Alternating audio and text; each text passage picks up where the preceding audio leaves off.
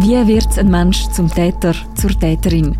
Im True Crime Podcast Hinter der Tat erzählt der bekannte Gerichtspsychiater Frank Urbaniok über fünf Fälle aus der Schweiz, die er begleitet hat. Den Podcast hören ihr jetzt auf tagesanzeiger.ch und überall, wo es Podcasts gibt. Heute bei «Apropos» Pult gegen Jans.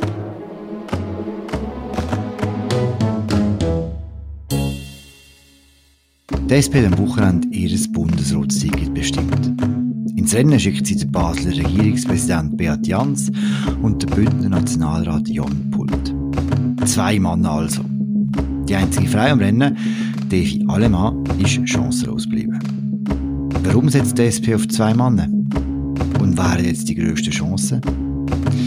Das sagt es heute Fabian Renz. Er ist Meinungschef bei der Media. Mein Name ist Philipp Loser und das ist eine neue Folge von «Apropos» im täglichen Podcast vom Tagesanzeiger und der Redaktion der Medien. Hoi Fabian. Hoi Philipp. Ja, herzlich willkommen, liebe Medienschaffende. Zuerst einmal vielen Dank für Ihre Geduld. es hat doch ein paar Wahlgänge gebraucht. Fabian, am Samstag hat die SP ihr Bundesratsticket vergeben und hat für 18 Wahlgänge gebraucht. Warum ist das so lang gegangen? Die SP hat ihr Wahlprozedere geändert. Sie hat bei früheren Vakanzen im Bundesrat ihre Ticketplätze ähm, so vergeben, dass sie alles in einem Aufwisch bestimmt hat. Also wenn sie sich entschieden hat, das Zweier-Ticket zu machen, dann hat sie beide Plätze in einem Durchlauf vergeben. Das ist demal anders gewesen. Demal sind ähm, für beide Ticketplätze separate Wahlen durchgeführt worden. Das ist der eine Grund, warum es so lange gedauert hat. Und der andere Grund ist, äh, dass es äh, einen Haufen Kandidaten gibt. Fünf Kandidaten und eine Kandidatin zweieinhalb Stunden Verspätung hat die SPK, dann hat sie ihr Ticket zusammen gehabt. Heute hat die SP-Fraktion entschieden, bei den Bundesratswahlen mit Beat Jans und Jon Schult anzutreten. Wir schauen zuerst Platz 1 an, das erste Rennen. Wie ist das gelaufen? Im ersten Rennen hat sich nach zehn Wahlgängen der Beat Jans durchgesetzt, Regierungspräsident von Basel. Er ist in die Endausmarkung gekommen gegen die Evi Alemann, Regierungsrätin aus Bern, wo schon bei der letzten Bundesratsvakanz vor SP kandidiert hat. Ähm, dort nicht auf das Ticket gekommen ist und jetzt ähm, wieder nicht auf das Ticket gekommen ist. Also sie ist da in der Endrunde äh, vom Beat Jans dann geschlagen worden. Beim zweiten Platz auf dem Ticket ist Evi Alemann nicht mehr so weit gekommen. Warum hat sie dort keine Chance mehr gehabt? Ja, es ist ein Haufen Taktik äh, im Spiel gewesen. Also am besten organisiert von allen Kandidierenden ist offensichtlich der Bündner Nationalrat Jon Pult gewesen, wo dann letzten Endes äh, sich der zweite Ticketplatz hat können schnappen. Im ersten Wahlgang haben offensichtlich ein Haufen von seinen Anhängern auf der Beat Jans gesetzt. Scheinbar ähm, rechnet man sich gegen ihn ähm, solide Chancen aus, dann in der Wahl in der Bundesversammlung ähm, und im zweiten äh, Wahlgang sind dann die Stimmen natürlich zum Jan Pult gegangen. Also da ist die Evi Alemann dann auf einmal äh, ja, ziemlich allein da gestanden. Also allein da gestanden ist vielleicht ein bisschen ähm, hart gesagt. Sie hat immerhin in die zweitletzte Runde dann geschafft, aber in der letzten Runde ähm, ist dann die Ausmarkung zwischen dem Jan Pult und dem äh, Roger Nordmann, einem äh, langjährigen Fraktionschef, der offensichtlich äh, einen Haufen Stimmen auch ähm, von der Sozialdemokratinnen und Sozialdemokraten aus der Westschweiz können auf sich vereinigen. Dort hat dann letztlich der äh, Nationalrat Pult mit 27 zu 22 Stimmen obsiegt. Das ist das Resultat. Am Schluss haben wir zwei Männer auf dem Ticket. Gerade bei einer Partei wie bei der SP, wo äh, Gleichstellung sehr wichtig ist, wie überrascht hätte das, dass jetzt die SP mit einem reinen Männerticket antritt? Es ist immer klar gewesen, oder, dass Geschlechterfrage bei dieser Bundesratsvakanz nicht mehr so eine grosse Rolle spielen wird, wie sie das beim letzten Mal gespielt hat, wo ähm, Bundesrätin Simonetta Sommaruga zurückgetreten ist. Die SP ist mit einer Frau, mit der Elisabeth Baumschneider, ähm, präsent im Bundesrat. Also eben, er äh, hat Partei immer gesagt, man ist mal offen für männliche Kandidaturen. Das ist ja beim letzten Mal nicht der Fall gewesen. Dort hat man explizit ähm, ein äh, Frauenticket wählen haben. Jetzt mal ist, Sie es äh, einleitend gesagt, oder ähm, ist es so gewesen, dass ähm, fünf Männer und ähm, eine Frau kandidiert haben das äh, macht es natürlich schon rein statistisch äh, ja, relativ wahrscheinlich, dass es dann halt auf ein Männerticket rausläuft. Für sie ist es recht brutal. Sie hat zweimal den Prozess durchgemacht und ist zweimal abgeschifft am Schluss.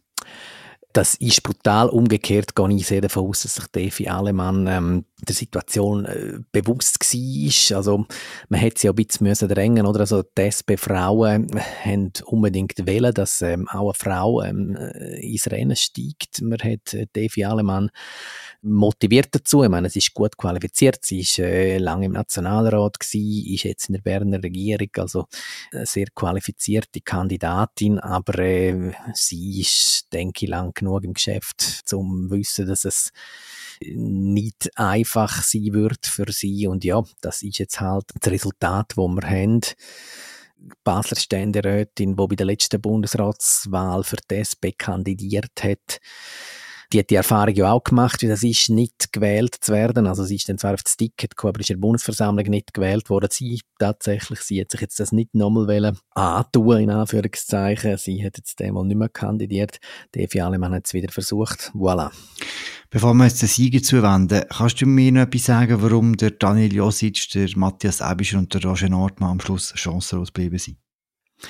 Ja, es sind ein bisschen unterschiedlich gelagerte Fälle, oder? Ich meine, der äh, Roger Nordmann, muss man sagen, eben, er hat eigentlich sein gutes Resultat ist für mich fast interessanter, als dass es Davy Alemann nicht äh, geschafft hat. Die latinische Schweiz äh, ist rein prozentual gesehen wenn man es mit dem Bevölkerungsanteil vergleicht, im Moment übervertreten im Bundesrat. Mit dem äh, Roger Nordmann wäre wieder ein Wattländer, wäre wieder ein Westschweizer im Bundesrat gekommen. Insofern ist es doch bemerkenswert, dass er es äh, beim zweiten Ticketplatz in ähm, die Endausmarkung geschafft hat. Ja, aber also ganz offensichtlich hat der Jan Pull die größere Lobby gehabt, fraktionsintern. Ja, dann haben wir den Matthias Ebischer, der auch so ein bisschen mit dem Problem gekämpft hat, dass mit ihm ein weiterer äh, Vertreter vor, sage ich mal, westlichen Landeshälfte in die Regierung gekommen wäre. Ein zusätzlicher Berner, der Kanton Bern ist im Moment mit dem SVP-Bundesrat Albert Rösti schon präsent in der Landesregierung, aber ähm, insgesamt ist sowieso der westliche Landesteil gegenüber dem östlichen ganz klar überrepräsentiert im Moment. Äh, ich denke, das ist eines der grossen Probleme vom äh, Nationalrat Ebischer. Schaut man jetzt nur seine Qualifikation an, muss man auch sagen, er er kann jetzt da sicher mit einem Beat Jans oder einer Evi Alemann, die ja auch Bernerin ist, nicht mithalten. Also ihm fehlt die Exekutiverfahrung. Und dann haben wir noch den Daniel Josic, der ja wirklich sehr ein spezieller Fall ist. Er ist ein äh, Zürcher Ständerat, der bei der Bevölkerung immer sehr gut ankommt. Eben, er macht immer sehr gute Wahlresultate, ist auch jetzt sehr souverän wieder äh, im ersten Wahlgang bestätigt worden im Oktober.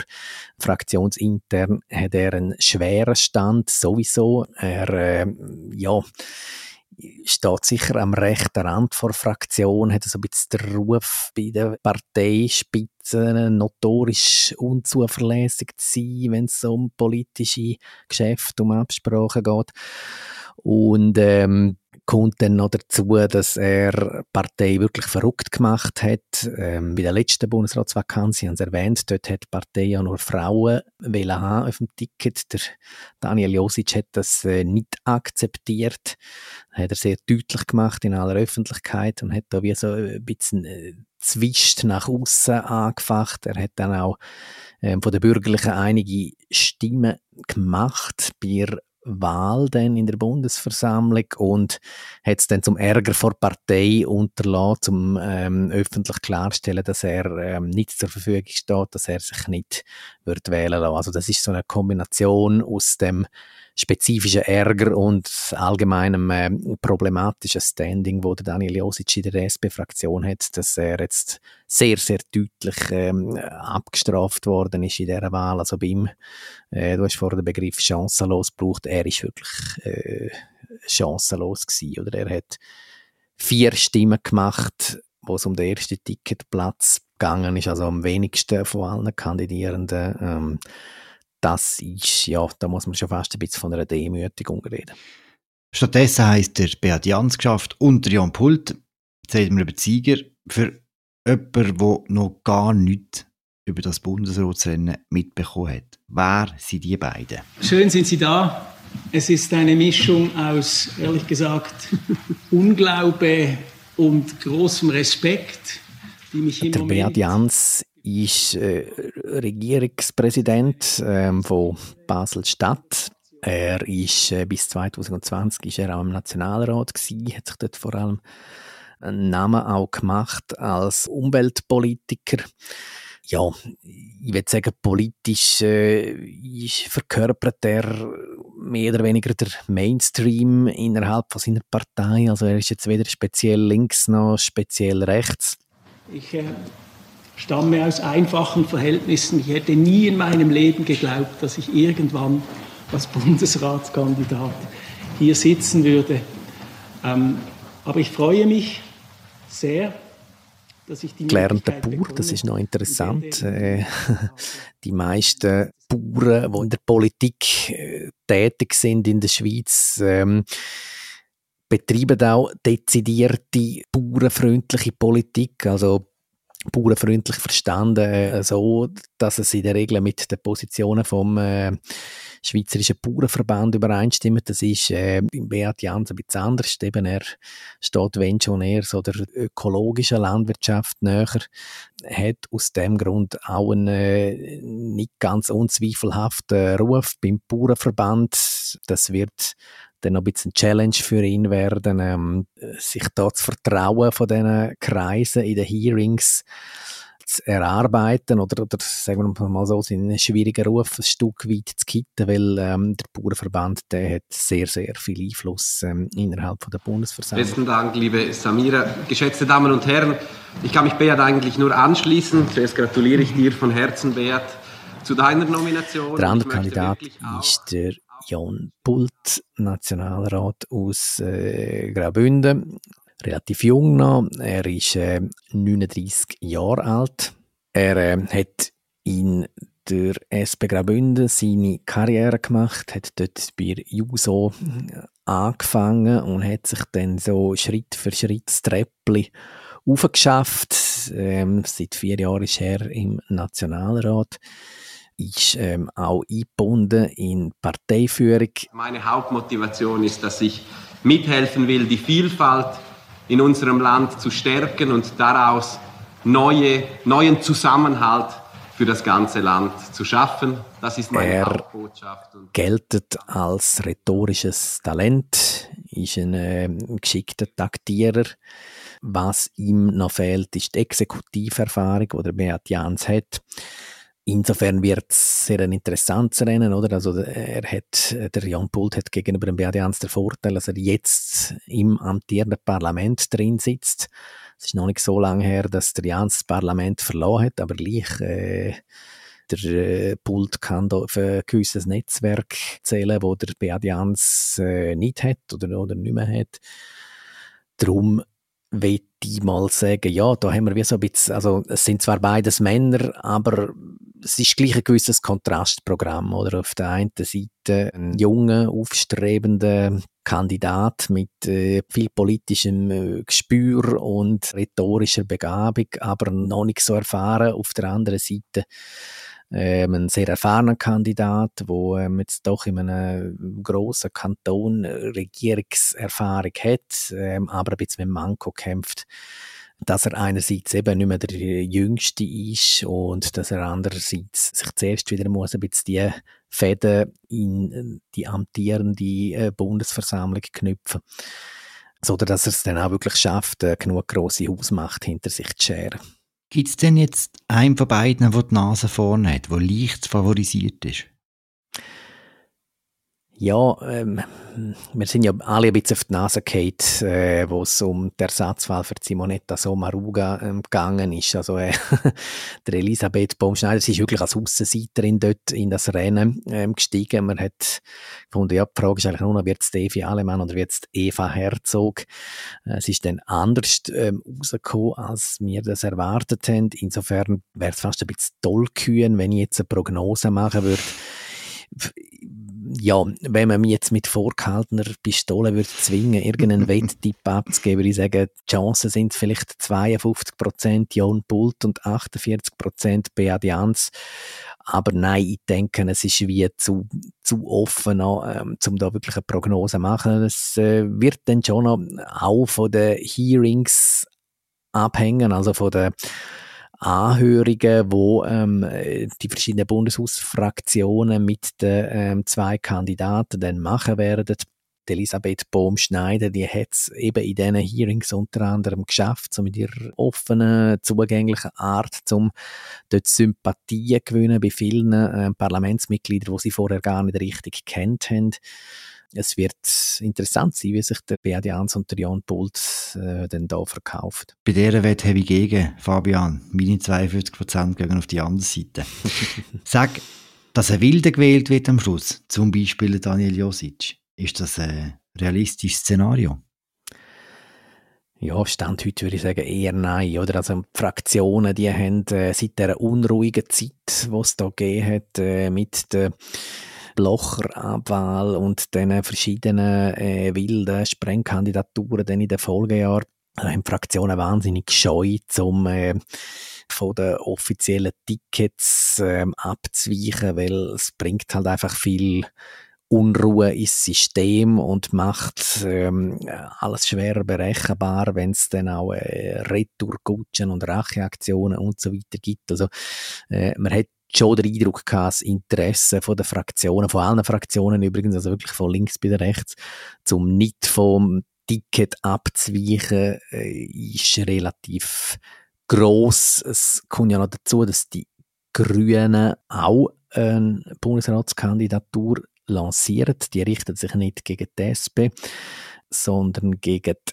FDP, wo sie als mathematisch übervertreten gesehen heute im Bundesrat. Also die Grünen werden mit dem Gerhard André, einer von den beiden FDP-Sitz, angreifen. Allerdings eben, die Kandidatur, die äh, hat nicht viele Aussichten auf Erfolg, aber sie bringt eben auch noch so ein bisschen Unruhe ins System hinein und darum, glaube ich, werden sich die Fraktionen dann beim, bei der Besetzung vom vakanten SP-Sitz vom zurücktretenden Alain Berset umso mehr an offiziellen Vorschlag vor SP halten. Aber es ist sehr gut möglich, dass der Daniel Josic, der bei den Bürgerlichen gut Standing hat, dass der noch ein paar Stimmen macht in der Bundesversammlung, aber es äh, wird ähm, mit an Sicherheit grenzender Wahrscheinlichkeit nicht lange zum, zum Denament gewählt werden. Und ich hoffe, ja, man kann mich dann nicht aufhängen an dem Satz, wenn wir dann Anfang Jahr einen Bundesrat Josic haben, aber ich glaube es wirklich nicht. Wollen wir schauen, Fabian? Danke vielmals für das Gespräch. Danke dir, Philipp.